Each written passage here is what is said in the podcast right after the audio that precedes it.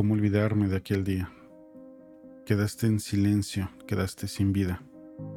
Un beso te di, no sé si lo sentiste. Una lágrima mía quedó en tu mejilla.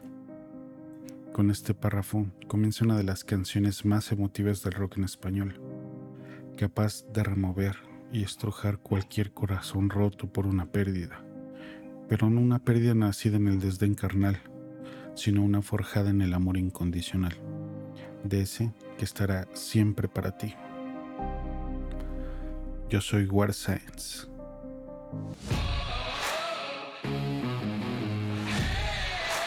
Y platicaremos un poco de cómo se siente la música. Hoy, de la canción de Cómo olvidarme, del Averizo.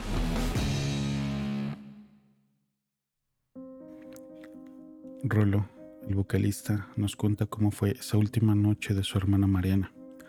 Nos relata ese momento tan íntimo y doloroso que quedó plasmado en el 2014 en el disco Historias. Ese preludio en el piano comienza a contarnos que aún hay más y algo, aunque no esté plasmado en la letra, que dice que no fue solo Mariana, sino también Marcela. Sus dos hermanas habían partido en menos de un año y medio. Ambas perdieron con esa enfermedad que se lleva vidas a su antojo, el cáncer. Durante años, Rolo nos contó sus vivencias y emociones.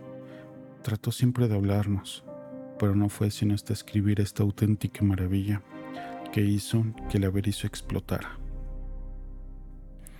Es un lujo escuchar esa voz, que en momentos de la canción se escucha temblorosa, al borde de romperse, pero que al final vuelve a tomar fuerza para pronunciar la siguiente frase fallecieron mis hermanas, yo empecé a escribir sobre eso.